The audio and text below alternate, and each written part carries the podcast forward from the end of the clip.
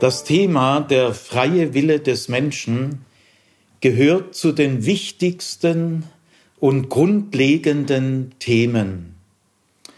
Je nachdem, wie wir uns bei dieser Frage positionieren, wird das enorme Auswirkungen haben auf das Verständnis des Menschen, auf das Verständnis des Glaubens und auch auf das Verständnis Gottes und seines Wirkens. Man kann sagen, diese Frage berührt das tiefste Geheimnis unseres Lebens. Und weil diese Frage nach dem freien Willen des Menschen so enorm wichtig ist, äh, verwundert es, äh, dass darüber selten Vorträge gehalten werden.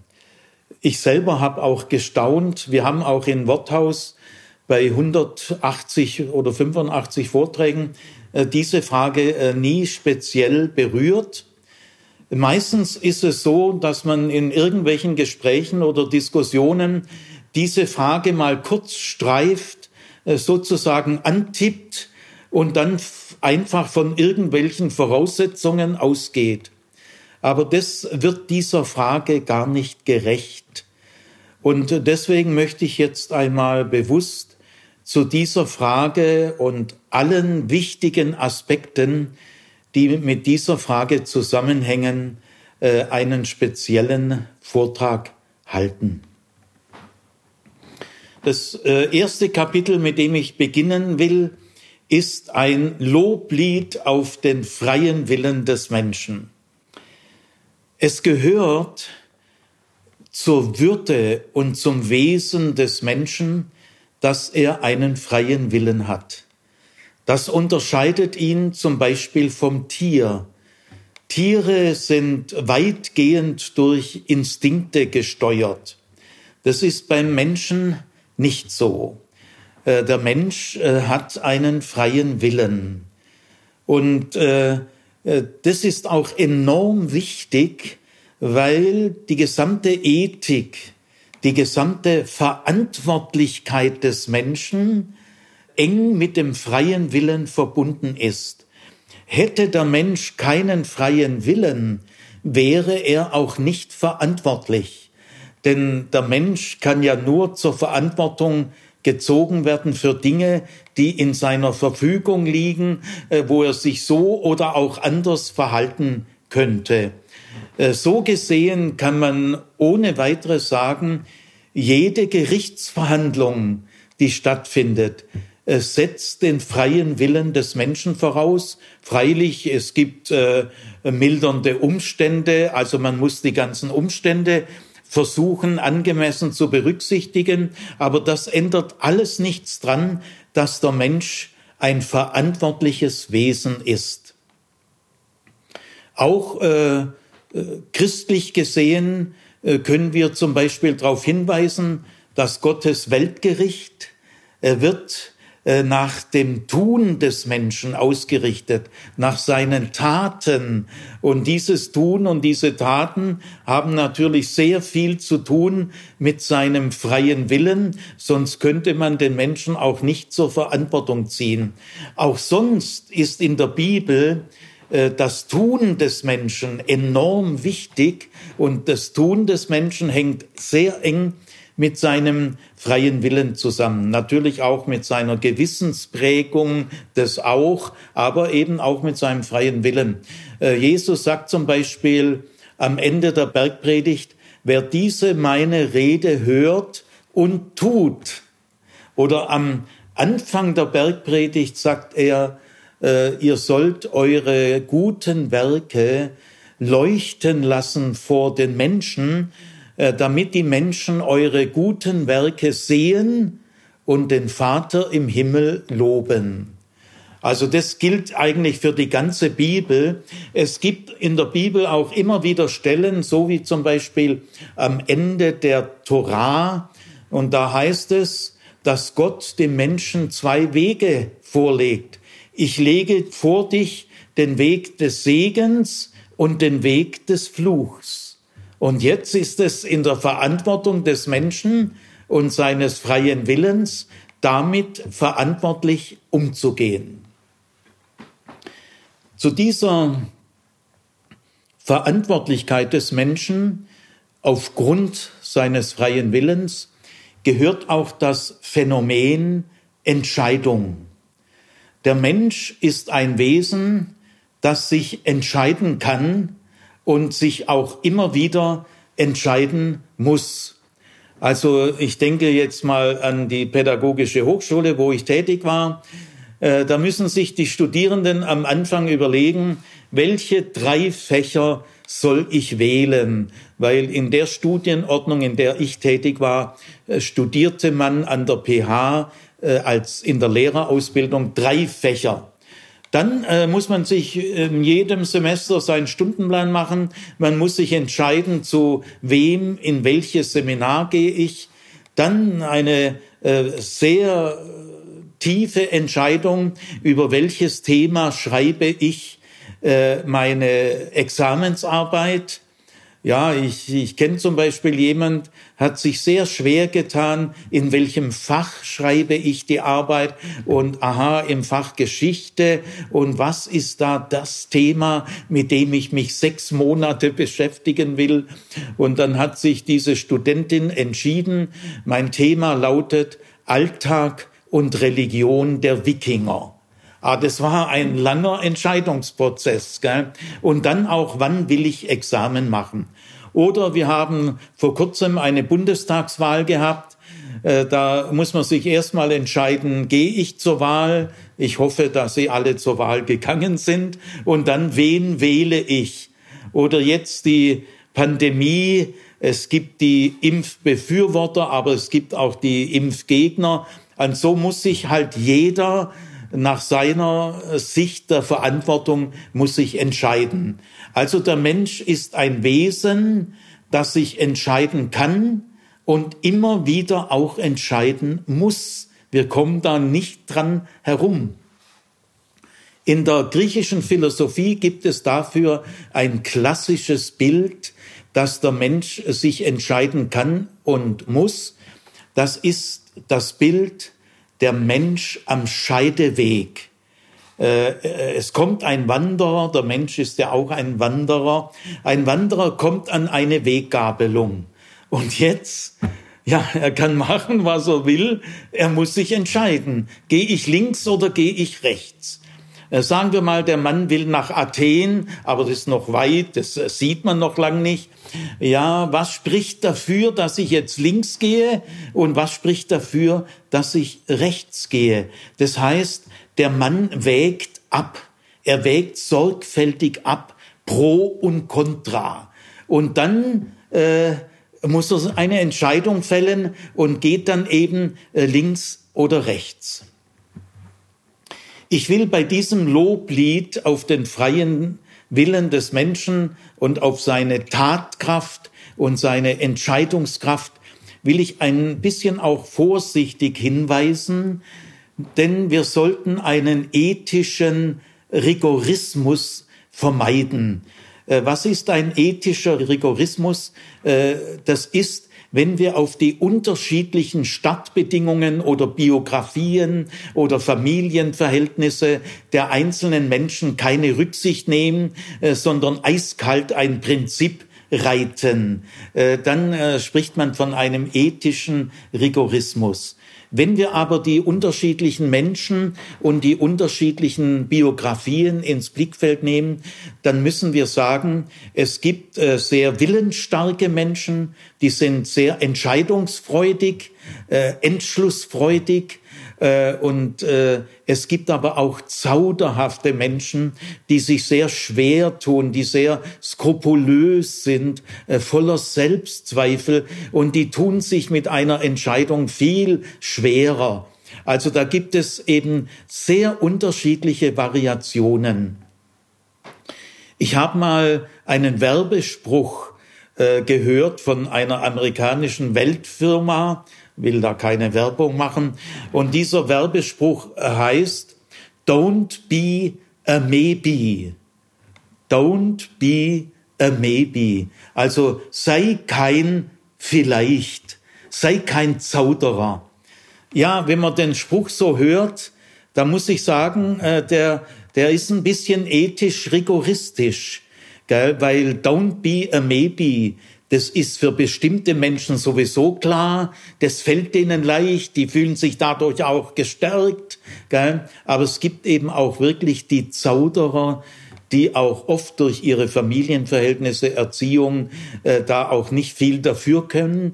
Und die sind dann vielleicht eben ein Maybe. Gell? Also mit solchen Mottos, auch wenn man, auch wenn ich sagen will, es ist eigentlich sehr positiv, wenn ein Mensch entschlussfreudig ist, einen starken Willen hat, unternehmungslustig ist, tatfreudig ist, das ist schon was Positives. Die Menschen kommen auch in der Regel leichter durchs Leben, aber wir müssen rücksichtsvoll sein bei solchen Dingen, kein ethischer Rigorismus. Jetzt äh, im zweiten Kapitel, nachdem ich ein Loblied, ein rücksichtsvolles Loblied über den freien Willen gesungen habe, äh, will ich jetzt einen wichtigen Schritt weitergehen. Ich frage jetzt nach dem Verhältnis des freien Willen zu unserem Glauben, zu unserem christlichen Glauben. Äh, wie sieht dieses Verhältnis aus? Und da möchte ich euch jetzt bewusst eine Frage stellen. Also alle, die diesen Vortrag hören, äh, die haben nachher drei Minuten Zeit. Da können wir ja hier die Kamera kurz unterbrechen. Gell? Ich habe also an euch folgende Frage. Was meint ihr? Was ist für euren, für deinen christlichen Glauben am wichtigsten? Das Gefühl oder der Wille oder der Verstand. Man ist sich ja allgemein einig, ich stimme dem auch zu, das menschliche äh, Dasein, die menschliche Person hat vor allem drei Dimensionen.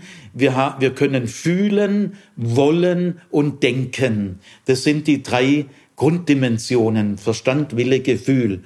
Und von vornherein klar ist, dass der christliche Glaube den ganzen Menschen erfasst. Er wirkt ganzheitlich. Also der christliche Glaube wird sich auf unser Gefühl auswirken, auf unseren Willen und auf unser Verstand. Äh, das ist sowieso sonnenklar. Also davon gehen wir aus. Aber jetzt frage ich mal genauer, und das macht man selten, aber es lohnt sich, an der Stelle mal genauer zu fragen, äh, welche dieser drei Dimensionen ist am wichtigsten Verstand, Wille oder Gefühl? Oder sind sie alle gleich wichtig? Es könnte ja auch sein, dass sie alle wichtig sind, also ist sonnenklar. Aber wir fragen jetzt mal genauer, sind sie gleich wichtig? Oder ist eines von den dreien, Verstand, Wille, Gefühl, am wichtigsten, also wichtiger als die beiden anderen? Äh, zu dieser Frage gebe ich euch jetzt mal drei Minuten Zeit. Es geht ja nur um eine spontane, kurze Stellungnahme. Ihr könnt euch ja dann den Rest eures Lebens da weiter Gedanken machen. Gell? Aber jetzt, was meint ihr?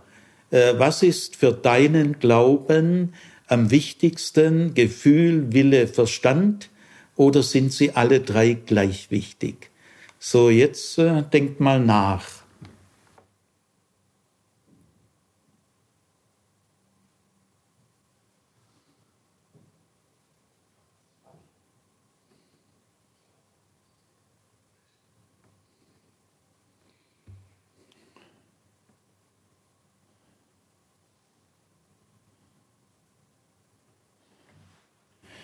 Ich kann jetzt ja weitermachen. Ihr könnt ja den, die Sendung anhalten an der Stelle.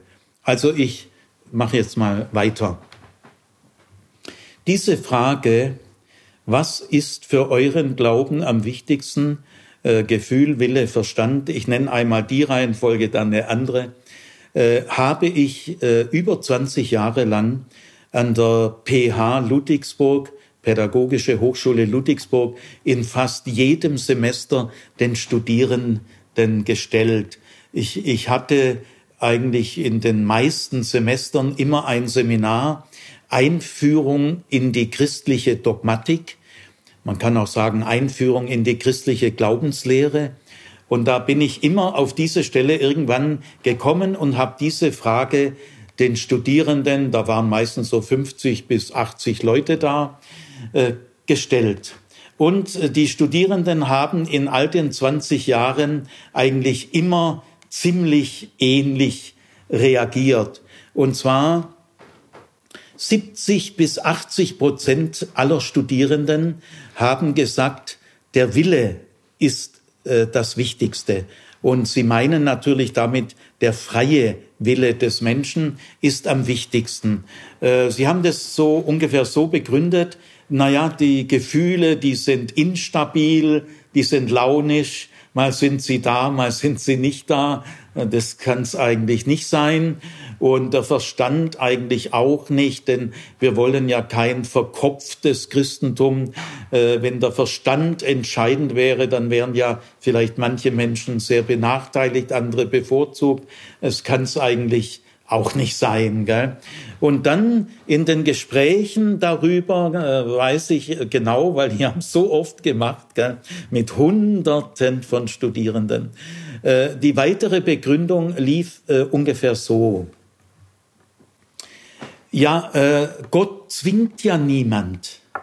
Äh, und wir sind ja auch nicht willenlose Marionetten äh, in der Hand Gottes, die er fernsteuern kann. Ja, in der Tat, äh, das so denke ich da auch. Äh, Gott zwingt niemand und wir sind tatsächlich keine willenlosen Marionetten in der Hand Gottes. Und dann äh, kommen weitere Begründungen. Äh, sehr meistens kommt relativ schnell der Satz: Gott hat dem Menschen einen freien Willen gegeben. Der kommt äh, wie geölt, also eigentlich in all den Gesprächen war der relativ schnell da. Und ich habe auch gemerkt, äh, welche Funktion dieser Satz hat. Das war im Laufe der Jahre wirklich immer wieder gleich und auffällig. Also der Satz kommt ziemlich schnell, fast wie ein Pistolenschuss, peng. Und äh, weiter wollten sich die Studierenden da in den Diskussionen gar nicht groß dazu äußern. Mit dem Hinweis, mit dem Slogan, äh, Gott hat dem Menschen einen freien Willen gegeben, äh, ist die Sache ja eigentlich geklärt. Äh, viel mehr muss man dazu nicht sagen. Damit ist eigentlich die entscheidende Antwort gegeben. Ja. Also, Gott hat dem Menschen einen freien Willen gegeben. Dann äh, äh, ist, wird auch immer wieder gesagt, der Mensch kann sich entscheiden, habe ich ja äh, bestätigt in meinem Loblied, ja in der Tat, der Mensch kann sich entscheiden, also der Mensch kann sich für Gott oder gegen Gott entscheiden. Es gibt ja auch innerhalb der Christenheit ganze Bewegungen, die nennen sich entschiedenes Christentum. Also, und da, das ist natürlich, gehört dazu, der Wille ist entscheidend. Dann kann man auch sagen, entschiedenes Christentum. Ich habe mich für Gott entschieden. Das ist der erste Schritt, der grundlegende Schritt. Alles andere baut dann darauf auf. Und wenn äh, die Argumente äh, so äh, von den Studierenden äh, kommen oder auch äh, ich habe mich äh, bekehrt, und äh, in meinem freien Willen, und es steht ja jedem offen, äh, sie sagen dann auch so, Gott macht eigentlich allen Menschen ein Angebot. Gell? Gott bietet uns ein Geschenk an. Aber dieses Angebot muss man auch annehmen. Also die Hand, die Gott äh, ausstreckt, in die muss man auch einschlagen. Also äh, deswegen ist dann im ganzen christlichen Leben äh, entscheidend, ich habe mich entschieden, ich habe mich bekehrt, das ist der erste Schritt. Und dann gilt es darauf aufzupassen, dass diese Entscheidung oder Bekehrung im Leben nicht verwässert wird, dass mich keiner äh, davon abbringen kann. Da muss man aufpassen, denn es gibt äh, ja äh, viele Gefahren im Leben. Also das war ungefähr die Antwort von 70 bis 80 Prozent der Studierenden und ich habe auch gemerkt, äh, sie sind sich da ziemlich sicher. Sie empfinden ihre Begründung als eine satte, plausible Begründung, sehr realistisch und äh, auch äh, verträgt sich auch gut mit dem gesunden Menschenverstand. Also äh, meine Studierenden waren da ziemlich sattelfest in dieser Meinung.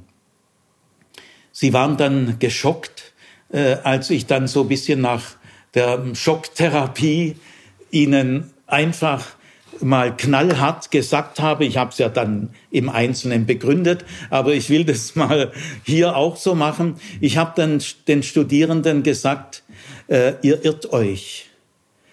Eure Meinung, dass der Wille, der freie Wille, das Wichtigste dieser drei Dimensionen ist, ist ein Irrtum. Äh, da, ihr irrt euch.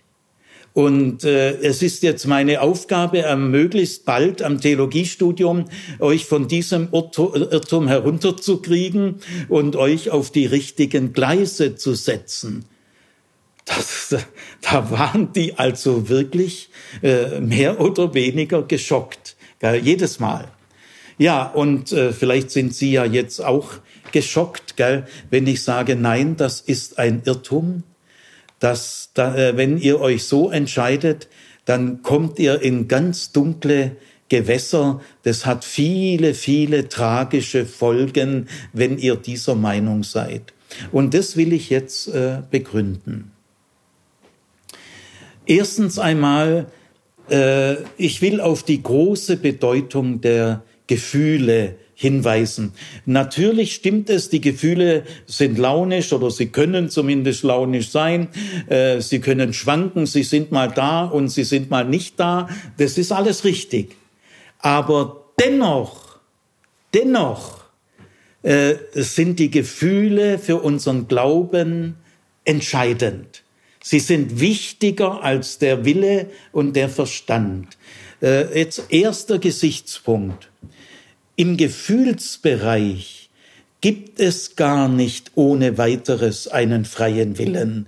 Es ist zwar nicht so, dass unsere Gefühle uns komplett steuern, also dass wir eine Marionette unserer Gefühle sind. Nein, das sind wir nicht. Aber es gibt im Gefühlsbereich nur einen sehr begrenzt freien Willen. Ich will das mal an ein paar Beispielen deutlich machen. Stellt euch mal vor, ihr habt einen stinkunsympathischen Kollegen oder Nachbar oder also in eurem äh, Nahbereich immer wieder, ihr müsst immer wieder mit diesem Menschen zusammenarbeiten oder und so weiter. Und das ist so ein richtiger Stinkstiefel. Gell? Auch ich habe in meiner beruflichen Laufbahn immer wieder mal Kollegen gehabt, also da, äh, da, die waren mir wirklich stinkunsympathisch. Jetzt könnte ich doch sagen, ja, ich habe doch einen freien Willen. Ich kann doch jetzt in meinem freien Willen sagen, ich finde den jetzt einfach sympathisch. Mach's mal. Das wird dir nicht gelingen. Natürlich habe ich dann gesagt, ja, also mein erster und mein äh, zahlreicher Eindruck ist, dass das ein Stinkstiefel ist. Aber ich will trotzdem jetzt mich mal bemühen, dass ich im Laufe der Monate mit dem Mann doch irgendwie oder der Frau irgendwie klarkomme.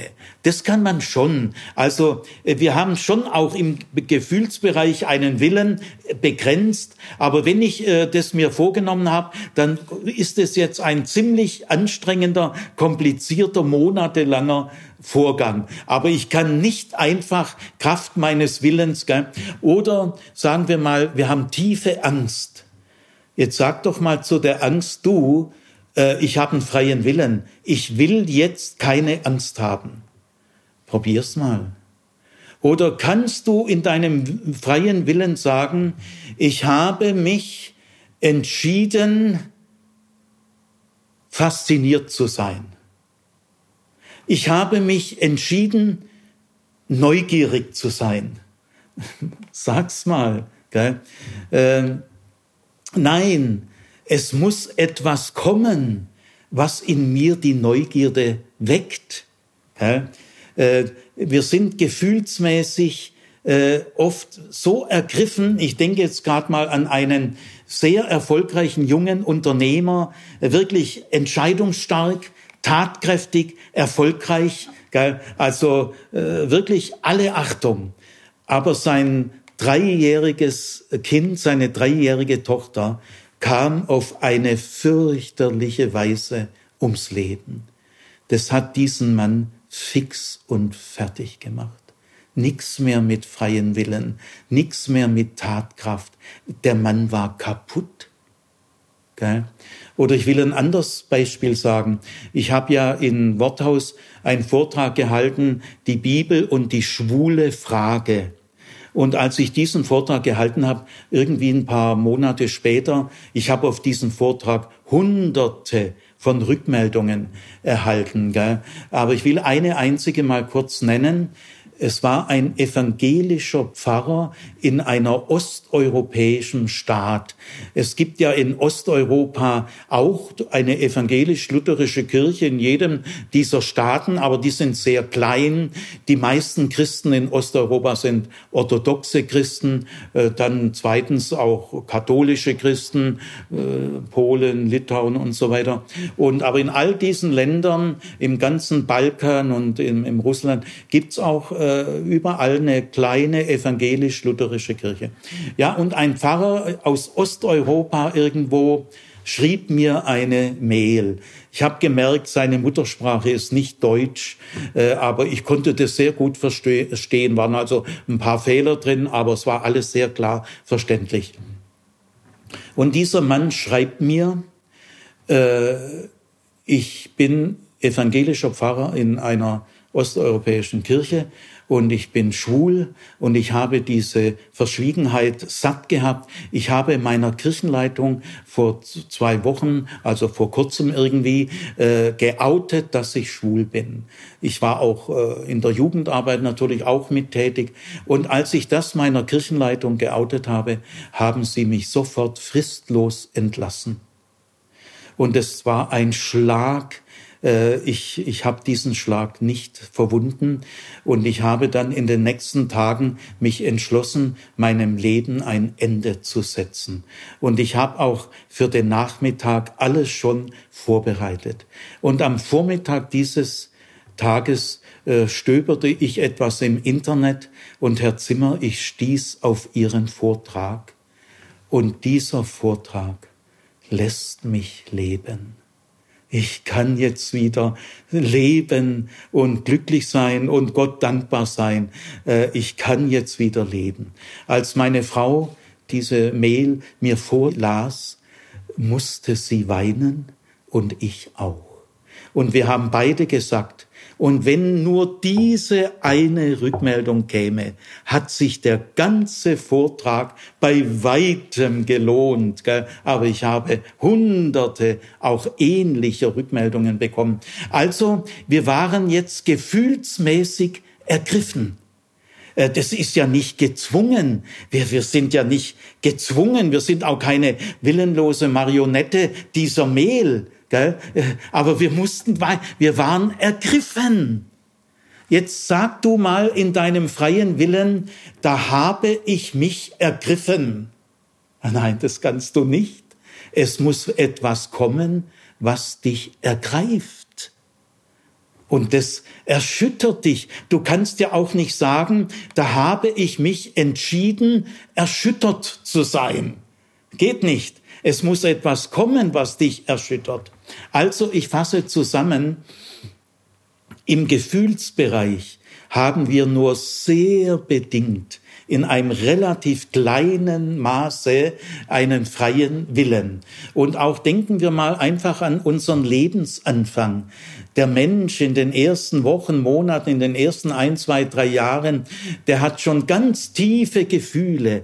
Wir fühlen erst, bevor wir denken. Äh, René Descartes hat ja den berühmten Satz gesagt, cogito ergo sum.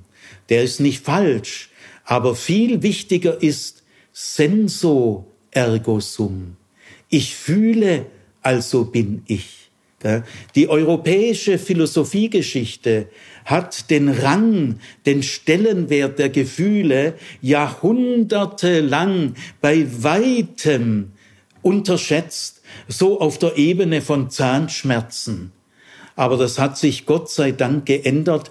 Die heutige Philosophie, die heutige Pädagogik und die heutige Psychologie sind sich darin zu Recht völlig einig, äh, die tiefsten Dimensionen des Menschen, des äh, ist sein Gefühlsleben. Der Mensch hat auch ein Lebensgrundgefühl und das äh, äh, entscheidet darüber, ob du mehr positiv denkst, mehr Optimist bist oder mehr Pessimist, ob du eher ängstlich bist oder eher tatkräftig. Äh, das hängt sehr stark entscheidend mit deinem Lebensgrundgefühl zusammen und das kannst du durch einen Willensakt nicht einfach verändern. Du kannst mal versuchen, daran jahrelang zu arbeiten. Okay, das geht, aber ist eine harte Arbeit und äh, darfst dir nicht zu viel davon versprechen, gell? Dann wird's irreal.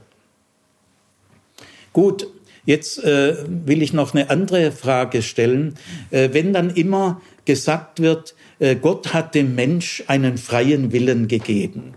Ich habe gemerkt, dass mit dieser Antwort wollen die Studierenden sagen, das genügt.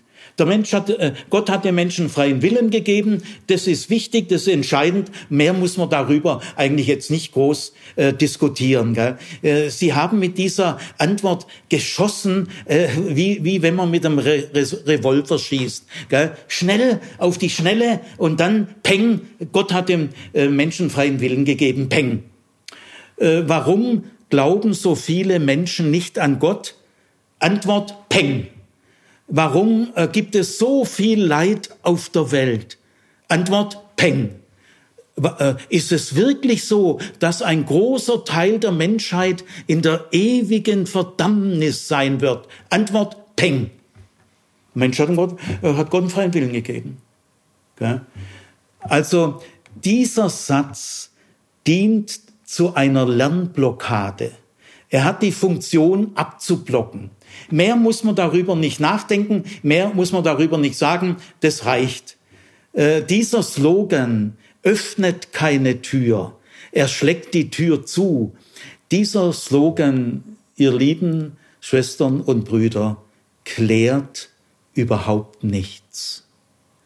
Äh, sondern er verleitet diejenigen, die mit diesem Peng arbeiten, er verleitet sie dazu, auf einer ganz oberflächlichen äh, in einem ganz oberflächlichen Bereich zu verharren. Äh, dieser Slogan blockt tieferes, differenzierteres Nachdenken ab. Wenden wir uns auch mal der Antwort zu, der Mensch kann sich entscheiden, er kann zu Gott Ja sagen oder Nein sagen. Tun wir mal diesen Satz ein bisschen prüfen. Der sagt sich so schnell und so leicht. Gell? Aber äh, was heißt denn, dass ein Mensch zu Gott Nein sagt? Prüfen wir mal das. Äh, die meisten Menschen äh, in der Bundesrepublik äh, sind Agnostiker, das heißt, die, die, die neigen zu der Auffassung, in religiösen Dingen weiß man nichts Genaues, da kann keiner was Genaues sagen. Äh, das, das sind Agnostiker, gell? Nichts Genaues weiß man nicht, sagt der Schwabe, gell? Ja, wenn ein Agnostiker zu Gott Nein sagt, äh, was soll denn das jetzt heißen? Äh, der, der, der ist doch ehrlich, aufrichtig äh, der Auffassung, man kann da sowieso nichts sagen. Äh, manche Agnostiker sagen, ja, irgend so eine höhere Macht vielleicht. Ja, ich glaube schon, dass es da so was Höheres gibt, gell? aber nichts Genaues weiß man nicht. Ja, der, äh, der kann doch gar nicht zum biblischen Gott Nein sagen. Er kennt ihn ja gar nicht. Man kann doch nur zu dem Nein sagen, was man kennt. Oder nehmen wir Atheisten. Es gibt ja den weichen Atheismus, äh, da sind die Menschen überzeugt, es gibt keinen Gott. Und dann gibt's den harten äh, Atheismus, der ist missionarisch. Der will möglichst viele Menschen äh, zu der Überzeugung bringen, es gibt keinen Gott. Ja, also sagt ein Atheist zum biblischen Gott Nein. Wie, wie stellst du dir das jetzt mal, mal diesen Satz mal ein bisschen abklopfen, gell? Das ist, das ist eine Nebelrakete, dieser Slogan. Gell? Nein, äh, ein Atheist kann doch gar nicht zu Gott Nein sagen. Gell? Du kannst doch auch gar nicht zu einem Unbekannten Nein sagen, den du nicht kennst. Äh, du müsstest doch Gott erstmal ziemlich kennenlernen, damit du Nein sagen kannst. Also nehmen wir mal unser Bundespräsident Steinmeier, der wird ja jetzt demnächst, äh, ist eine Entscheidung, ob er wiedergewählt wird. Ja, des, da kann man jetzt Ja sagen oder Nein sagen. Denn die ganzen Leute in der Bundesversammlung, äh, Bundestagsabgeordnete, Bundesratsabgeordnete und so weiter, die haben alle jetzt diese Jahre mit Steinmeier erlebt. Und jetzt kann man zu Steinmeiers Wiederwahl Ja sagen oder Nein sagen. Das geht. Aber wer sagt denn zu Gott Nein? Wen meinst du denn da wirklich? Ich habe auch folgende Frage. Stell dir mal vor, dass ein Mensch die Liebe Gottes wirklich erkennt, die Länge und Breite und Tiefe der Liebe Gottes. Die wird ihm wirklich klar. Wer wird da Nein sagen? Meinst du, meinst du, dass es einen Menschen gibt? Es ist nur mal eine Frage. Ich will nur diese geölten Peng-Antworten äh, die mal ein bisschen verabschieden. Gell. Sie blocken dich ab vor jedem tieferen Nachdenken. Ich kann mir den Fall nur äußerst schwer vorstellen, dass ein Mensch die Liebe Gottes erkennt und dann sagt Nein, danke. Also äh, dieser, der Mensch kann äh, zu Gott Ja sagen und Nein sagen. Es gibt die Ja-Sager und es gibt die Nein-Sager und ich bin, gehört zu den Ja-Sagern. Gell? Weil, wenn du so denkst, ich habe mich in meinem freien Willen für Gott entschieden, für Jesus entschieden und ich habe mich bekehrt. Das äh, hat eine sofortige Folge für dich. Du verstehst dich jetzt als ein Mensch, der sich entschieden hat. So siehst du dich jetzt selber. Ich bin ein Mensch, der hat sich bekehrt. Ich bin ein Mensch, der hat sich entschieden. Und die anderen, ja, die haben sich nicht bekehrt. Die haben sich nicht entschieden. Äh, anders kannst ja eigentlich gar nicht äh, weiterkommen. Gell? Das heißt, es entsteht sofort ein bitterer, tiefer Graben äh, zu den Nichtbekehrten, zu den Nichtentschiedenen. Und äh, es ist eine satte Beobachtung von mir, äh, 50 Jahre lang in vielen hundert Fällen. Äh, dieses Christentum, dieses Peng-Christentum oder ich nenne es auch das Ich habe mich Christentum. Äh, es wird sofort deutlich, wie sie über Nichtchristen reden. Das sind die Ungläubigen. Das sind die Gottlosen. Das sind die Unbekehrten. Diese Redeweise kommt automatisch mit diesem Modell millionenfach also ich will da nicht pauschal urteilen. In dem Ich habe mich Christentum, da gibt es tausend Varianten. Ähm, letztlich müsste man jeden Menschen einzeln für sich äh, würdigen. Gell? Aber in so einem Vortrag, ich kann ja nicht mit jedem denkbaren äh, Sonderfall jetzt, das geht ja nicht. Gell? Aber äh, natürlich gibt es in dieser Ich habe mich Christentum äh, verschiedene Flügel. Ich sage jetzt mal so, es gibt einen rechten Flügel, einen mittleren Flügel, einen linken Flügel. Es gibt moderate Leute und es gibt knallharte Scharfmacher. Das gibt's alles. Aber in der großen Tendenz nach, und um die geht es mir, äh, die bitte nicht verharmlosen. Äh, diese Tendenzen gibt es wirklich. Bitte nicht schönreden. Da ist es so, ja, ich bin ein Mensch, der sich für Gott entschieden hat und äh, in diesen Gruppierungen wird sofort geredet, ja, meine Tochter hat leider einen ungläubigen Freund. Völlig normale Redewendung. Ja, niemand äh, merkt hier, dass das auch doch eine Diskriminierung ist, gell? Äh, dass das auch eine gewisse Arroganz ist. Gell? Natürlich sind diese Christen nicht subjektiv arrogant. Das sind ganz bescheidene Christen, äh, wie ich hoffentlich auch. Das sind auch meine Schwestern und Brüder. Ich bin auch nicht ihr Feind, gell? aber ich würde sie gern gewinnen für eine tiefere Sicht. Ich will ihnen ja gar nichts nehmen. Ich will sie beschenken. Also äh, dann auch dieses Modell, Gott macht uns ein Angebot und das müssen wir auch annehmen. Man muss das Geschenk auch annehmen. Ja, stell dir das mal ein bisschen ernsthaft vor. Äh, ich, eine Nichte von mir, ich, äh, ich mache dir ein Geschenk. Also ich habe mir das gut überlegt, was freut sie, was hat sie so für Sehnsüchte, Interessen. Und dann komme ich mit einem gut ausgewählten Geschenk zu meiner Nichte und dann sage ich zu ihr, äh, Ulrike, sie heißt nicht Ulrike, äh, Ulrike, äh, guck mal, ich bring dir hier ein Geschenk. Aber weißt, du musst es auch annehmen. Du musst es annehmen. Weißt, das Annehmen ist das Wichtigste von dem Geschenk. Na wird die irgendwie sagen, Onkel, pack dein blödes Geschenk und hau ab. Das, nein, ein Geschenk, das wirklich ein Geschenk ist, ist doch nicht nur ein Angebot. Dieses Modell, Gott bietet uns etwas an und wir müssen dieses Angebot annehmen oder wir lehnen es halt ab. Das verführt uns auch in ein ganz oberflächliches Denken. Also nehmen wir mal das Gleichnis vom Schatz im Acker. Da pflügt so ein Kleinpächter auf einem fremden Acker und auf einmal sein Ochse stößt, der Pflug stößt da an irgendwas. Äh, der, der ärgert sich erstmal und dann guckt er nach, was ist denn da? Er denkt, da ist vielleicht so ein großer Stein und jetzt sieht er eine Schatztruhe.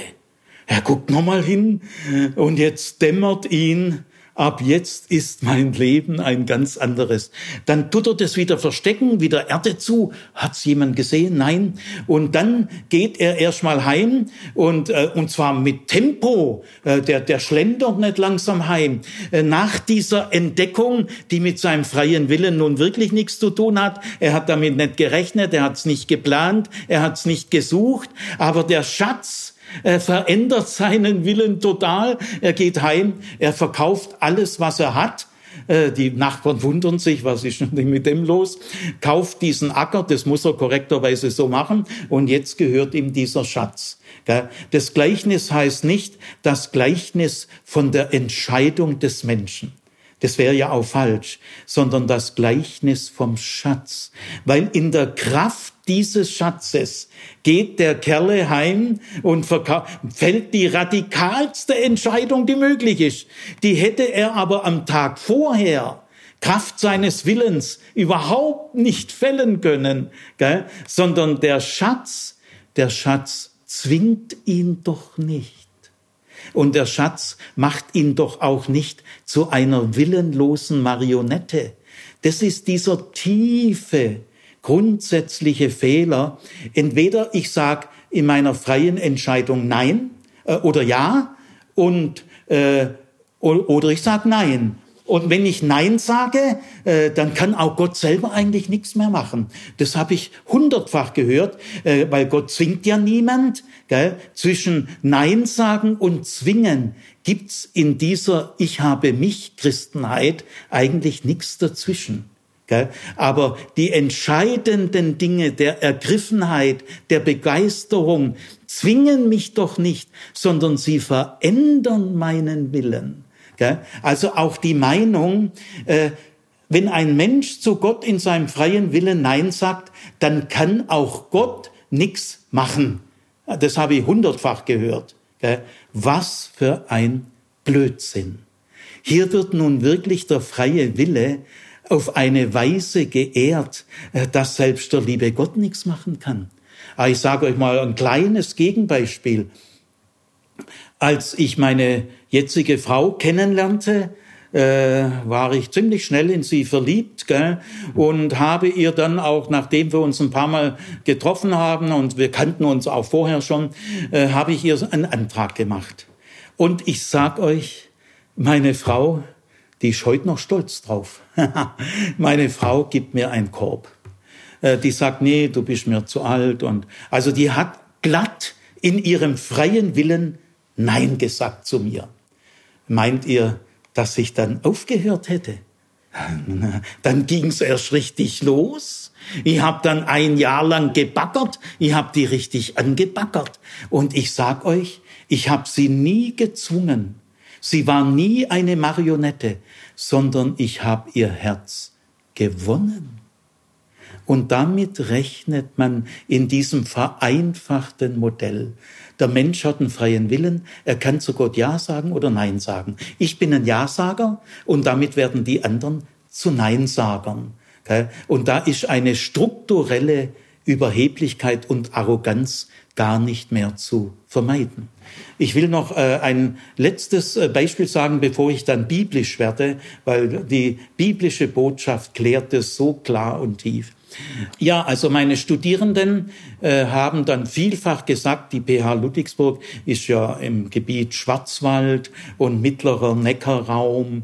Äh, da gibt es ja viele, viele äh, Christen, äh, die auch schon so sagen, ich bin entschieden und ich habe mich bekehrt. Gell?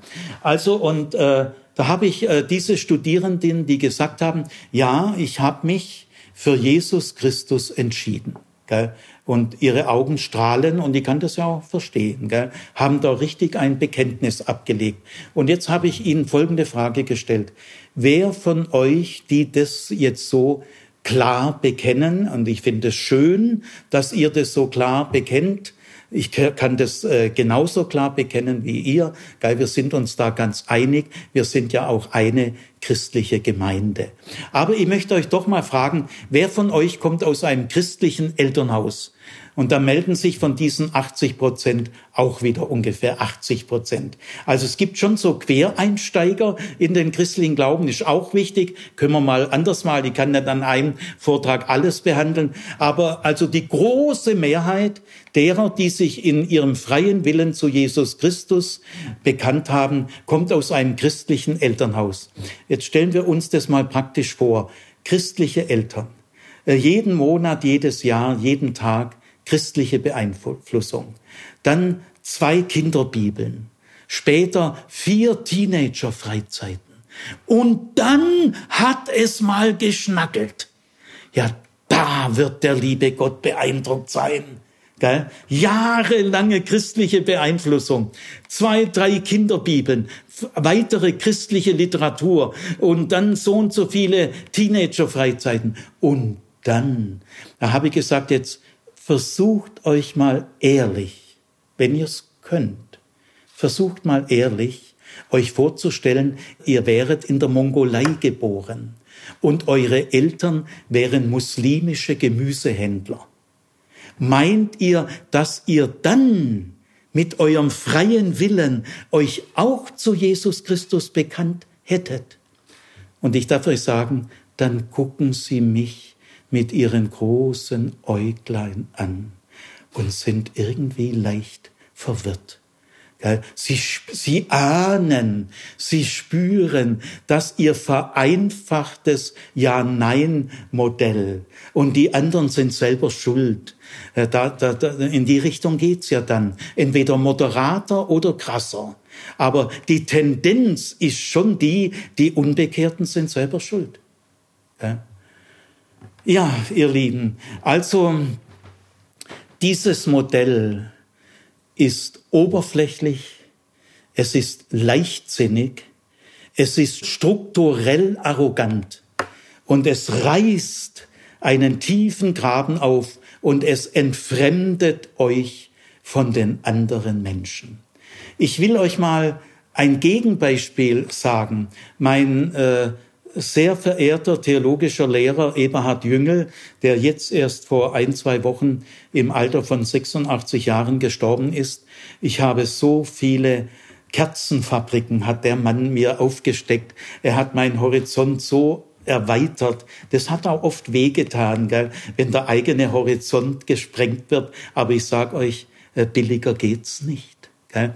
Und dieser Eberhard Jüngel, der hat 1997 auf einer EKD-Synode äh, äh, Mission, das Thema war Mission, und da hat die EKD, Gott sei Dank, klar dann bekannt, eine Kirche, die nicht missionarisch ist, ist überhaupt keine Kirche. Denn Mission, das Wort ist, ist vielleicht nicht ganz ideal, aber lassen wir mal der Sache nach. Mission ist ein Wesensmerkmal der Kirche. Und dass die EKD das so klar bekannt hat, das lag zu einem großen Teil an Eberhard Jüngel, weil er in dem entscheidenden Vortrag äh, sich äh, glasklar für die missionarische Kraft der Kirche positioniert hat. Aber was versteht Eberhard Jüngel unter Mission? Ich sage euch mal einen Satz aus diesem Vortrag. Und dieser Satz heißt, das ungeheure Geschehen, das uns zu Christenmenschen gemacht hat, will mit uns über uns selbst hinaus. Das versteht Eberhard Jüngel unter Mission.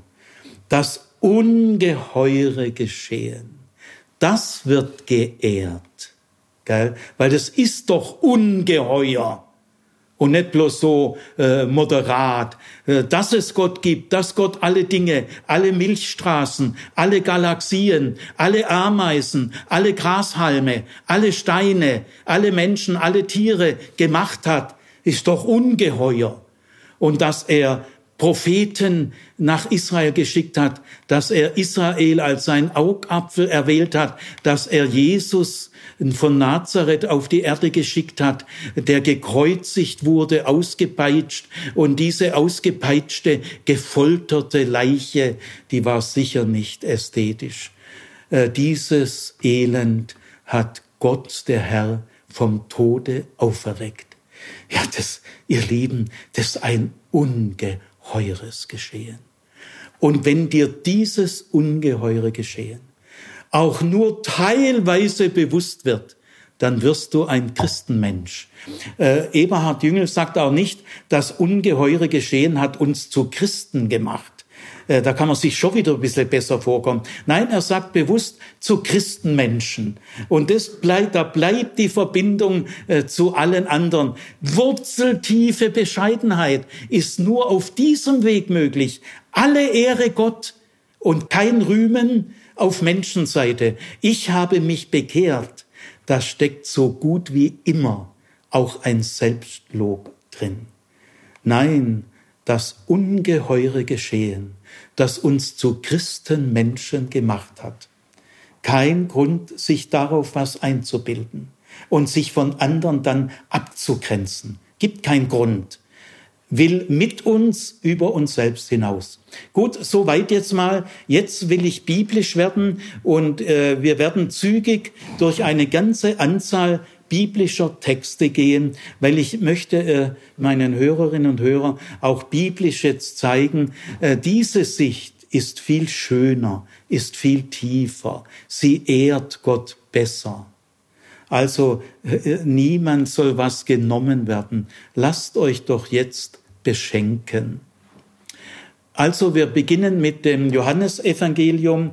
Vier Stellen habe ich mal rausgesucht. Es gibt insgesamt noch viel mehr, aber ich will mal die wichtigsten Stellen, die auch mich in meiner Auffassung leiten, die will ich jetzt einfach mal veröffentlichen. Alles, was mir mein Vater gegeben hat, wird zu mir kommen. Johannes 6, 37. Alles, was mein Vater mir gegeben hat, wird zu mir kommen. Also entscheidend ist das, was der Vater dem Sohn gegeben hat. Ja, bitte weiter. Niemand kann zu mir kommen, es sei denn, der Vater zieht ihn. Johannes 6, 44. Die nächste Stelle gleich mit. Deshalb habe ich euch gesagt, dass niemand zu mir kommen kann, es sei denn vom Vater gegeben. Also ich will Johannes 6, 65. betonen, diese gesunde biblische Luft. Äh, niemand kann zu mir kommen, niemand. Es sei denn, der Vater zieht ihn. Also, wo ist hier der freie Wille? Gell? Weiter, noch eine Stelle aus dem Johannesevangelium. Nicht ihr habt mich erwählt, sondern ich habe euch erwählt. Johannes 15, 16. Ja. Nicht ihr habt mich gewählt oder erwählt, sondern ich habe euch gewählt. Niemand, der mir jetzt zuhört, hat Jesus gewählt, sondern Jesus hat dich gewählt. Das ist aber ein Unterschied. Damit zwingt ja Jesus niemand. Er macht dich ja nicht zu einer Marionette, äh, sondern äh, dieses Wählen meint natürlich, ohne deine Zustimmung in deinem freien Willen wird es nicht gehen. Ohne freien Willen geht es nicht. Ich entscheide mich jeden Tag in meinem freien Willen für Jesus Christus, freudig jeden Tag. Aber dass ich mich freudig entscheiden kann, das hat der Vater und der Sohn in mir bewirkt. Also dieser Schematismus, entweder in Freiheit Ja sagen oder Gott zwingt mich, der ist grundlegend falsch. Jetzt gehen wir mal zu Paulus. Weißt du nicht, dass die Güte Gottes dich zur Umkehr bewegt? Römer 2, Vers 4.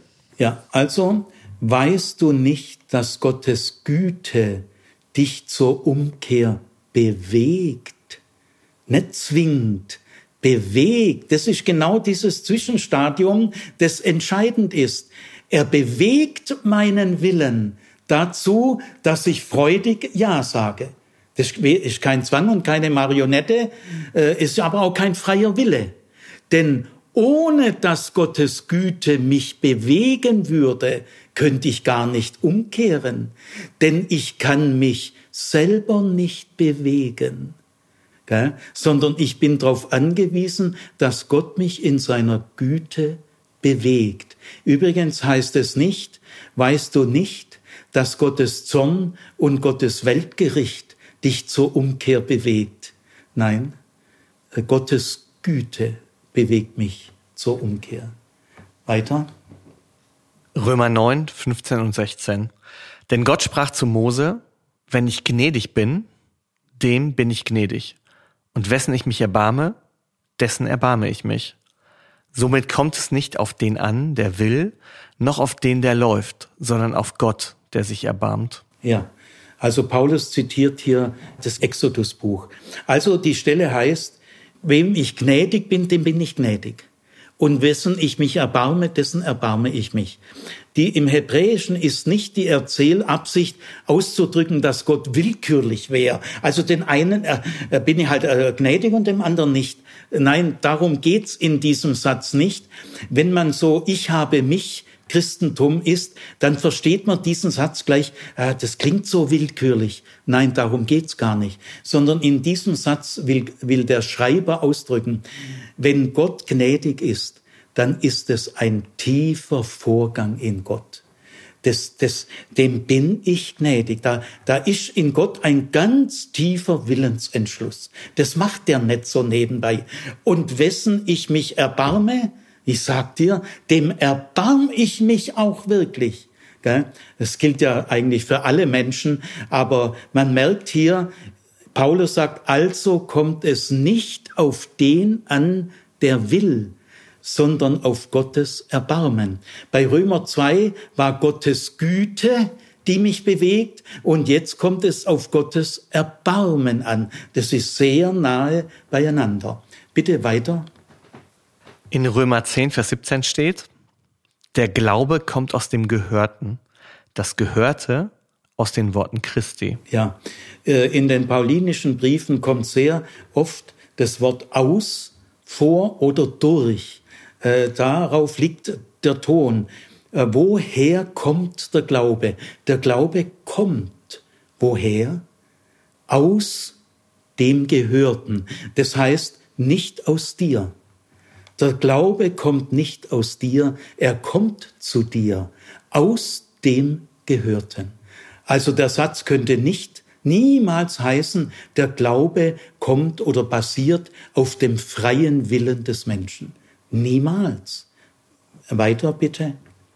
In Römer 10, Vers 20 steht, Jesaja erkühnt sich aber und sagt, ich habe mich von denen finden lassen, die mich nicht suchten ich habe mich denen offenbart, die nicht nach mir gefragt haben.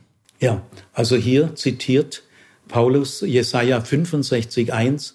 Ich habe mich denen offenbart, die mich nicht gesucht haben und mich von denen finden lassen, die nicht nach mir gefragt haben. Weiter. In Römer 11, Vers 35 und 36 steht, denn wer hat Gott etwas gegeben, das Gott anerkennen muss? Denn aus ihm und durch ihn und zu ihm sind alle Dinge. Sein ist die Ehre in Ewigkeit. Amen. Ja, äh, man merkt hier, hier geht's um die Ehre Gottes. Und das ist ein wichtiges Thema, das Wichtigste überhaupt. Denn aus ihm, der Glaube kommt aus dem Gehörten und durch ihn, Paulus sagt an anderen Stellen, wir sind durch das Evangelium berufen, äh, kommt und alles zu ihm. Also hier sagt Paulus, kein Mensch gibt Gott etwas, äh, wo er dann sagen müsste, danke äh, für deinen Beitrag. Viele Christen stellen das, weiß ich aus vielen Gesprächen, viele Christen stellen sich das so vor, ja, der Glaube, äh, den muss schon Gott machen, aber davor bekehre ich mich. Also der erste Schritt ist die Bekehrung und das ist mein freier Wille und die Bekehrung, die belohnt Gott oder beantwortet Gott mit dem Glauben. Aber diese Unterscheidung, erst kommt die Bekehrung und daraus folgt der Glaube, ist vollkommen falsch. Denn die Bekehrung selber ist schon ein Glaubensschritt. Also ihr könnt euch auch nicht irgendwie einbilden, äh, erst gebe ich Gott meine Entscheidung, meine Bekehrung. Ich habe immer wieder mal gehört, an einen Fall kann ich mich sehr klar erinnern, ein, ein international bekannter Erweckungsprediger, Evangelist, den ich selber gehört habe in einer großen Halle, viele, viele tausend Zuhörer, der hat wirklich wörtlich gesagt, 98 Prozent macht Gott. Aber zwei Prozent, das müsst ihr machen. Das ist euer Beitrag, nämlich zu Gott Ja sagen und ein, sein Geschenk annehmen. Nein, Niemand macht Gott ein, äh, keiner von uns gibt Gott etwas, ja, sondern auch deine Bekehrung ist schon ein Ausdruck des Glaubens, den Gott in dir bewirkt. Weiter. 1. Korinther 2, Vers 5. Damit euer Glaube nicht auf Menschenweisheit beruht, sondern auf Gottes Kraft dass euer Glaube nicht, ich sage es mal ein bisschen allgemeiner, dass euer Glaube nicht auf einem menschlichen Beitrag beruht, auf einer menschlichen Qualität, sondern allein auf Gottes Kraft. Ja, bitte. 2. Korinther 4, Vers 6. Denn Gott, der gesagt hat, aus der Finsternis soll das Licht aufstrahlen, er ist es, der es in unseren Herzen hat aufstrahlen lassen, so dass wir erleuchtet wurden durch die Erkenntnis der Herrlichkeit Gottes auf dem Angesicht Christi. Hier an dieser Stelle und an vielen anderen merkt man, welchen Zugang äh, Gott äh, zu unserem Herzen hat. Von wegen, äh, wenn ein Mensch mit seinem freien Willen Nein sagt, dann kann Gott sein Herz nicht mehr erreichen. Nein, Gott hat einen tieferen Zugang zu unserem Herzen, als du es selber hast. Gott ist dir näher, als du dir selber nah bist. Und er hat in unserem Herzen ein Licht aufstrahlen lassen. Wir könnten das nicht. Ja, bitte. Galater 1, Vers 6. Der euch durch die Gnade Christi berufen hat. Ja, der euch durch die Gnade Christi berufen hat. Nicht der euch durch eure Bekehrung berufen hat. Ja, äh, ja, weiter. Epheser 1, 11. In Christus sind wir auch zu Erben gemacht worden, vorherbestimmt nach der zuvor getroffenen Entscheidung dessen, der alles nach dem Ratschluss seines Willens wirkt. Hier wird eine Entscheidung ganz äh, wichtig genommen, äh, die Entscheidung Gottes für uns. Die ist wirklich entscheidend. Gott hat tatsächlich einen freien Willen. Ja. Weiter. Epheser 1, Vers 19. Welches die überschwängliche Größe seiner Macht an uns ist, die wir glauben nach der Wirksamkeit der Kraft seiner Stärke. Wir glauben nach der Wirksamkeit seiner Stärke. Gott ermöglicht den Glauben nicht nur, er bewirkt ihn. Epheser 2, Vers 8 und 9. Denn aus Gnade seid ihr errettet worden durch den Glauben und das nicht aus euch. Gottes Gabe ist es, nicht aus Werken, damit sich niemand rühme. Ja. Also ihr seid errettet worden und das nicht aus euch, nicht aus eurem freien Willen. Ja. Philippa 1, Vers 6. Der in euch ein gutes Werk angefangen hat, der wird es auch vollenden. Ja. Der in euch ein gutes Werk angefangen hat. Wann ist dieser Anfang? Kommt erst deine Bekehrung und dann belohnt Gott deine Bekehrung mit dem Glauben oder ist mit Anfang schon deine Bekehrung gemeint? Vielleicht sogar die Vorgeschichte deiner Bekehrung. Also Jesus hat in euch angefangen, nicht du selbst. Ja. Philippa 1, Vers 29. Denn euch wurde verliehen, an Christus zu glauben. Denn euch wurde verliehen, an Christus zu glauben. Klarer geht's eigentlich nicht mehr. Philippa 2, Vers 13. Denn Gott ist es, der in euch sowohl das Wollen als auch das Vollbringen wirkt, um seines Wohlgefallens willen. Ja, also Gott ist es, der in euch beides wirkt, also nicht ermöglicht. Das ist nicht ein Angebot, gell, sondern er wirkt es. Wenn Jesus sagt, komm und folge mir nach, dann ist es kein Angebot. Ja. Also Gott bewirkt beides. Ja. 2. Thessalonicher 13 und 14. Wir müssen Gott alle Zeit euretwegen danken, vom Herrn geliebte Brüder, dass Gott euch von Anfang an erwählt hat zum Heil, wozu er euch durch das Evangelium berufen hat. Ja, jetzt kommt wieder das Wort durch, äh, wozu er euch durch das Evangelium von Jesus Christus berufen hat.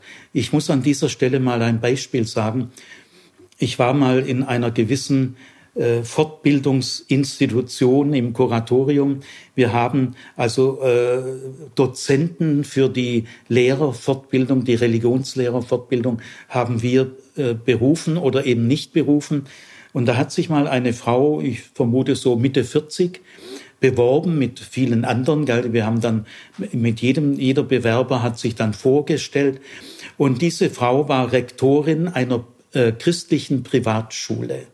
Und sie wollte also Dozentin für Grundschuldidaktik werden.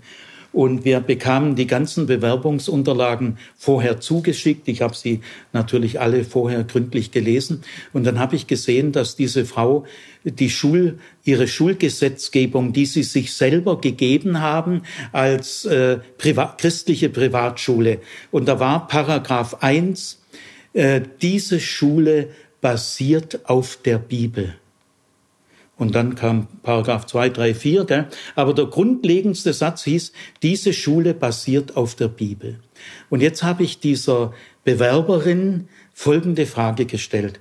Also ich habe gelesen, dass in ihrem Schulgesetz Paragraph 1 steht, diese Schule basiert auf der Bibel. Jetzt stellen Sie sich mal folgenden Fall vor, dass Paragraph 1 ihrer Schule folgendermaßen lauten würde. Diese Schule basiert auf dem Evangelium von Jesus Christus. Was meinen Sie? Äh, ist es beides gleichwertig oder ist eines von beiden klarer als das andere. Also nicht basiert auf der Bibel, sondern basiert auf dem Evangelium von Jesus Christus. Diese Frau war sehr ehrlich, ist ja auch schön. Die sagt also, Herr Zimmer, damit habe ich mich, habe ich mich noch nie beschäftigt. Und äh, wenn ich das so sehe, also ich, das, Ihre Frage kann ich nicht äh, beantworten. Äh, wir haben diese Frau auch nicht eingestellt. Denn wenn man auf einer evangelischen Ausbildungsstätte, in der Lehrerfortbildung, in einer reformatorischen Ausbildungsstätte, äh, sagt, ob das auf der Bibel basiert oder auf dem Evangelium von Jesus Christus, ja, da sehe ich keinen Unterschied und da habe ich mich noch nie damit beschäftigt.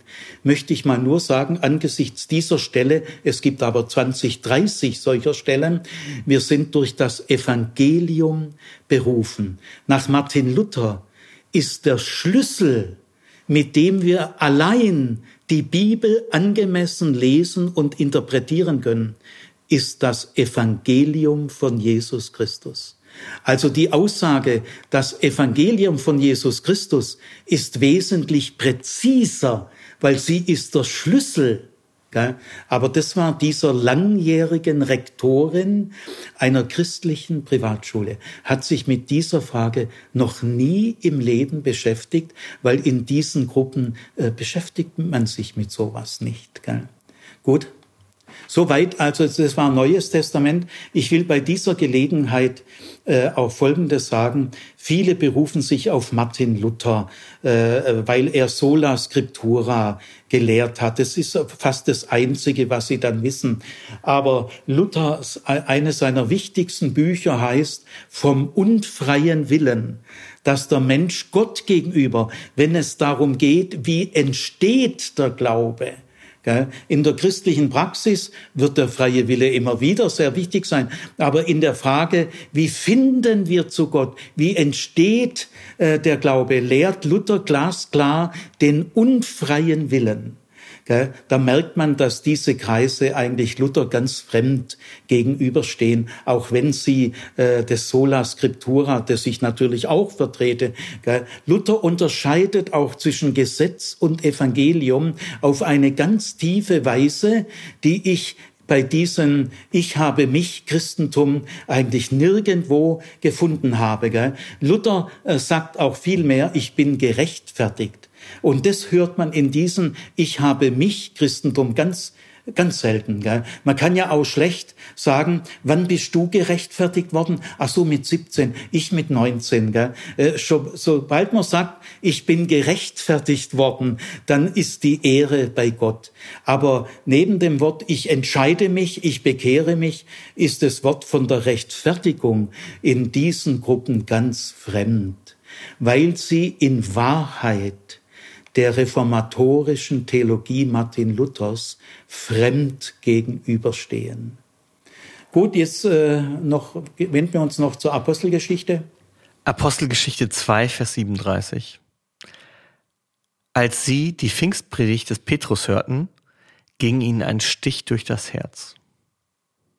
Ja, als sie, und dann, äh, als sie die Pfingstpredigt, es ist 2, äh, 37, gell, als sie die Pfingstpredigt des Petrus hören, ist ja die klassische erste große Predigt der Apostelgeschichte, wo die tiefen Fragen klar geklärt werden. Gell. Also der Glaube kommt ja aus dem Hören. Gell. Als sie die Pfingstpredigt des Petrus hörten, ging es ihnen wie ein Stich durch das Herz. Und dann heißt es weiter, und sie fragten, ihr Männer, liebe Brüder, was sollen wir tun? Die Stelle könnte niemals heißen, als sie die Pfingstpredigt des Petrus hörten, gaben sie sich selber einen Stich durch ihr Herz. Nein, das könnte so nicht heißen. Bitte weiter. Apostelgeschichte 2, Vers 39. Jeder, der den Namen des Herrn anruft, wird gerettet werden so viele der Herr, unser Gott, herbeirufen wird. Ja, die erste Hälfte könnte für viele christlichen Gruppen super gut klingen. Sie haben den Namen des Herrn angerufen. Aber der Nachsatz ist entscheidend. So viele der Herr herbeigerufen hat.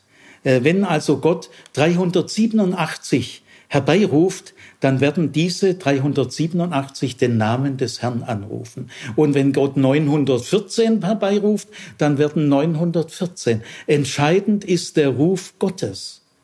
Ja, weiter. Apostelgeschichte 2, Vers 47.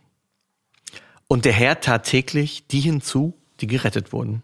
Wir sind immer noch bei der Pfingstpredigt des Petrus, also klarer geht's nicht. Und der Herr tat täglich hinzu, die gerettet wurden.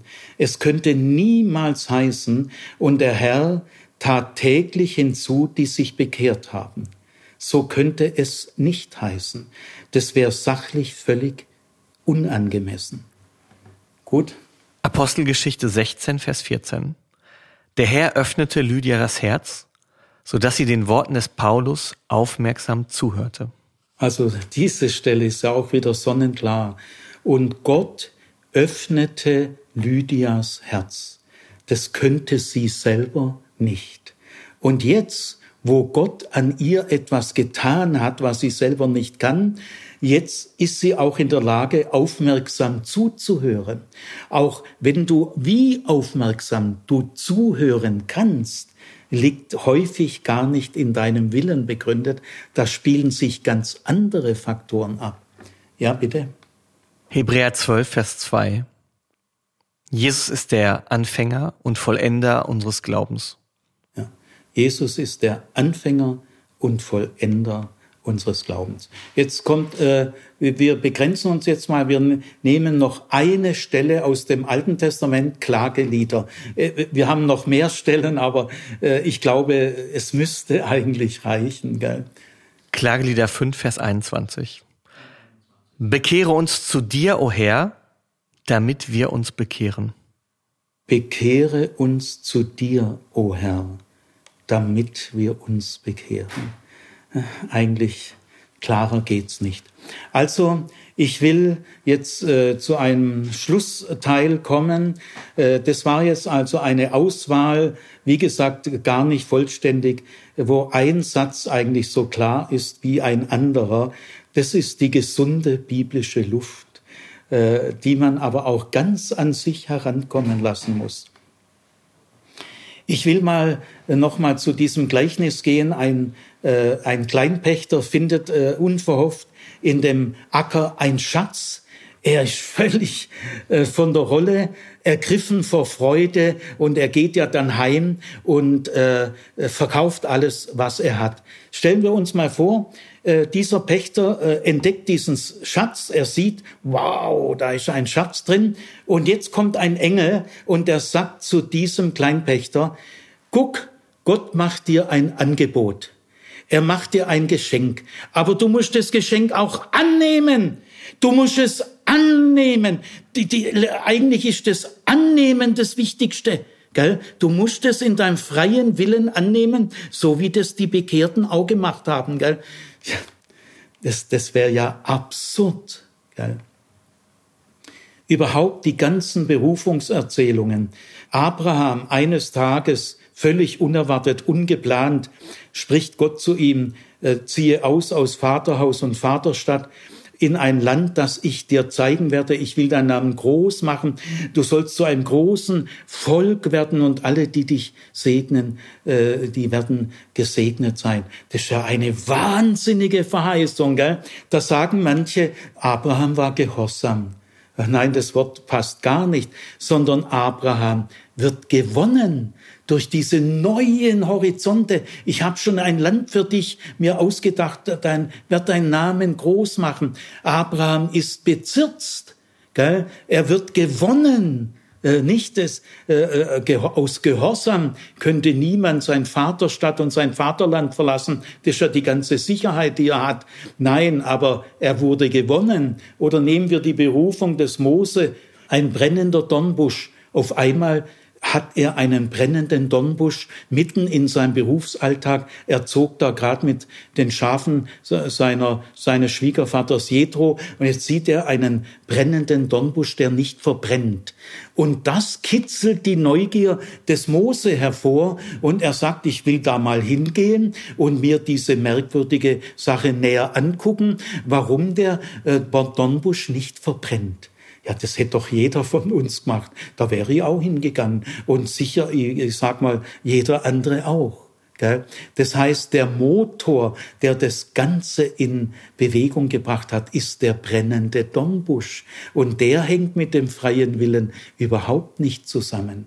Oder nehmen wir die Berufung des Paulus. Er war ein Gegner äh, der Christen. Und plötzlich, unvermutet, ungeplant, begegnet ihm der Auferstandene große Lichterscheinungen. Er fällt um, ist teilweise besinnungslos. Also starke Gefühle. Wo ist denn hier der freie Wille? Gell? Sondern Christus, der Anfänger und Vollender. Ja, ihr Lieben, ich will ein paar Schlussgedanken sagen.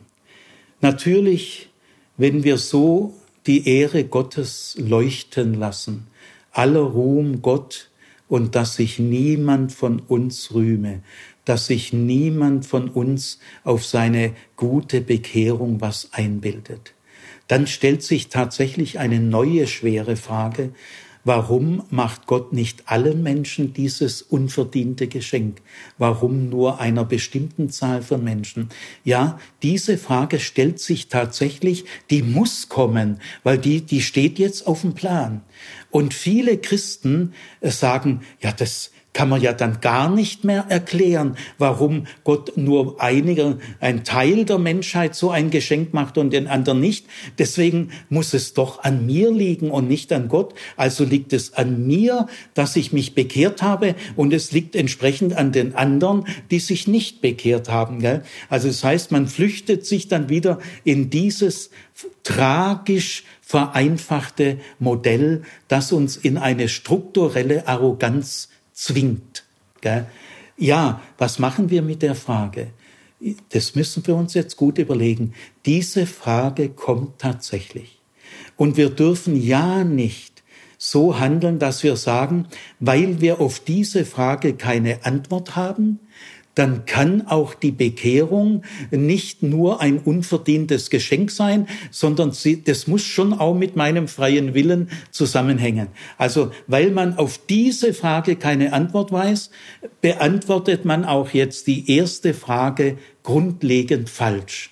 Nein, das dürfen wir nicht tun, sondern das müssen wir in aller Freude und Gelassenheit Gott überlassen.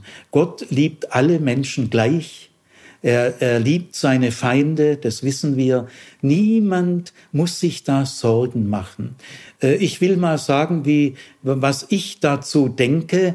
Ich denke, dass äh, die meisten Menschen, die nicht als Christen sterben, haben sich ja nicht bewusst gegen den biblischen Gott entschieden, sondern äh, sie wussten gar nicht, gibt es einen Gott oder nicht, oder gibt es einen Unbekannten, gibt es eine höhere Macht oder so.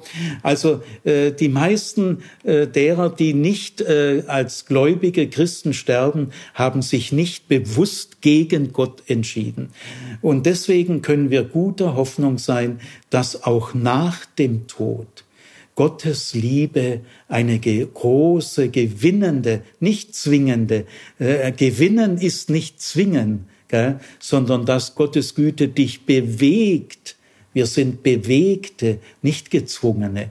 Ja, also ich gehe davon aus, dass meine muslimischen äh, Freunde und Freundinnen, äh, deren tiefen Glauben ich seit Jahren kenne und auch alle anderen Atheisten, Agnostiker, dass alle Menschen nach dem Tod erstmal Gott begegnen werden. Es geht nicht gleich zum Weltgericht, du links, du rechts, sondern erst wird man überhaupt Gott mal begegnen.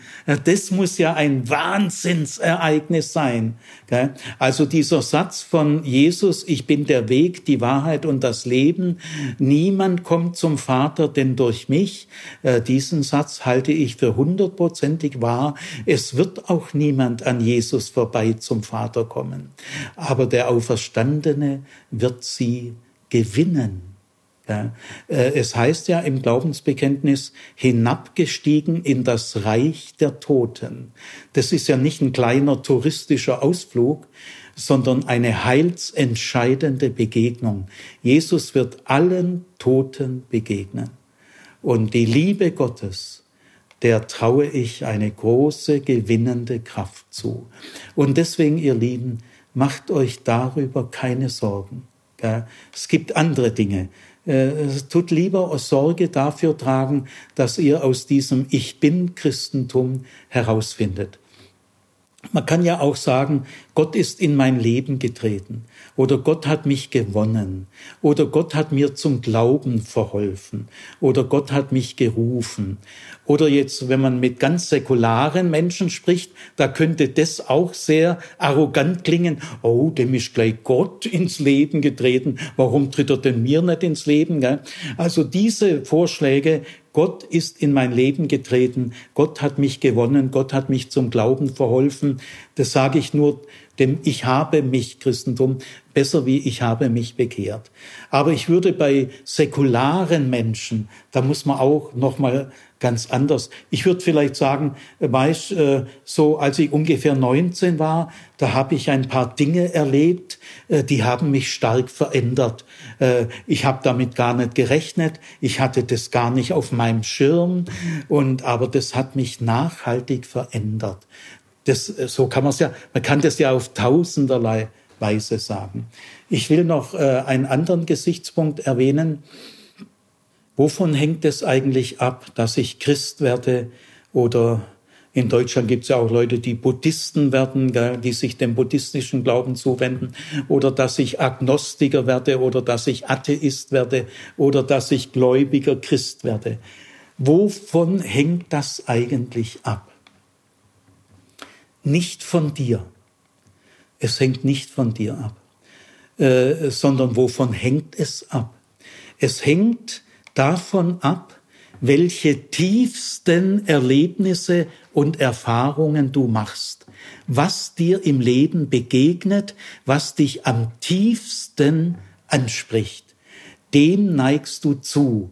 Es begegnet dir ein Mensch, es begegnet dir eine Menschengruppe, es begegnet dir ein Schicksalsschlag, es begegnet dir ein Buch und hat so eine tiefe Wirkung und dementsprechend dieser Weltanschauung wirst du dich zuwenden. Also wir haben das gar nicht in unserer Hand. Es steht nicht zu unserer Verfügung, dass ich jetzt hier stehen kann und zu euch reden kann. Liegt nicht an mir, äh, sondern an Gott. Aber er hat mich nicht gezwungen, sondern ich habe freudig äh, zu ihm Ja gesagt, aber ich weiß, dass auch diese Freude ich selber nicht machen kann ich würde überhaupt sagen, den Machern, äh, es ist schon gut, wenn man starken Willen haben, starke Entschlusskraft, aber ich will mal Folgendes mit ins Blickfeld drücken. Vieles im Leben ist festgelegt, ohne dass wir den geringsten Einfluss haben. Zum Beispiel, in welchem Jahr und Jahrhundert bist du geboren worden? Da hast du ja gar keinen Einfluss drauf. In welcher Kultur? In welcher Religion? Wer sind deine Eltern? Kannst du auch nicht raussuchen. Wer sind deine Geschwister? Bist du als Mann geboren worden oder als Frau? Diese Punkte legen wahnsinnig viel fest. Mehr als du in deiner Entschlusskraft, die wünsche ich dir, ich hoffe, dass ich sie auch habe. Wir können viel tun und bewegen, aber viel mehr als wir aktiv steuern können, sind wir passiv bereits festgelegt.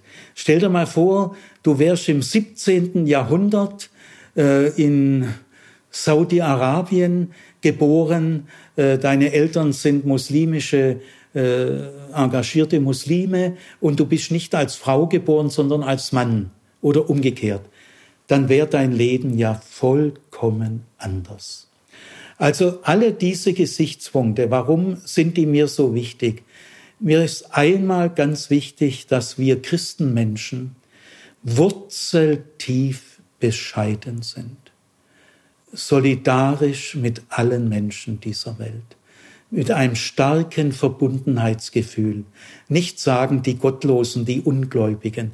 Wir könnten doch auch sagen, auch sie sind Gottes geliebte Geschöpfe, auch sie sind Gottes Ebenbilder. Also es geht mir darum, dass die Christen in ihrer Bescheidenheit sehr lernfähig werden und äh, sich anderen Menschen aus ihrer Bescheidenheit anders zuwenden können. Und es geht um die Ehre Gottes. Denn in allen diesen Stellen heißt es immer, dass sich keiner rühme, sondern es geht um Gottes Ehre. Also, ihr lieben Zuhörerinnen und Zuhörer, ich möchte euch nicht ärgern oder etwas nehmen, sondern meine Hoffnung und mein Gebet ist, dass das ein neuer Horizont ist, äh, eine neue Weite und Freiheit, die aber nicht äh, ausgenutzt wird, sondern die im Heiligen Geist aktiv wird. Lasst euch doch beschenken. Denn all die Christen, die ich kenne, die aus den Ich habe mich ausgestiegen sind und jetzt sagen, Gott hat mich gewonnen, bereuen das nicht. Äh, niemand von denen will wieder zurück in die alte Enge und in die strukturelle Arroganz, sondern es ist viel schöner. Der Glaube wird schöner. Der Glaube wird tiefer. Und die, der, das Verbundenheitsgefühl mit den Geschöpfen Gottes wird viel tiefer. Gott segne euch.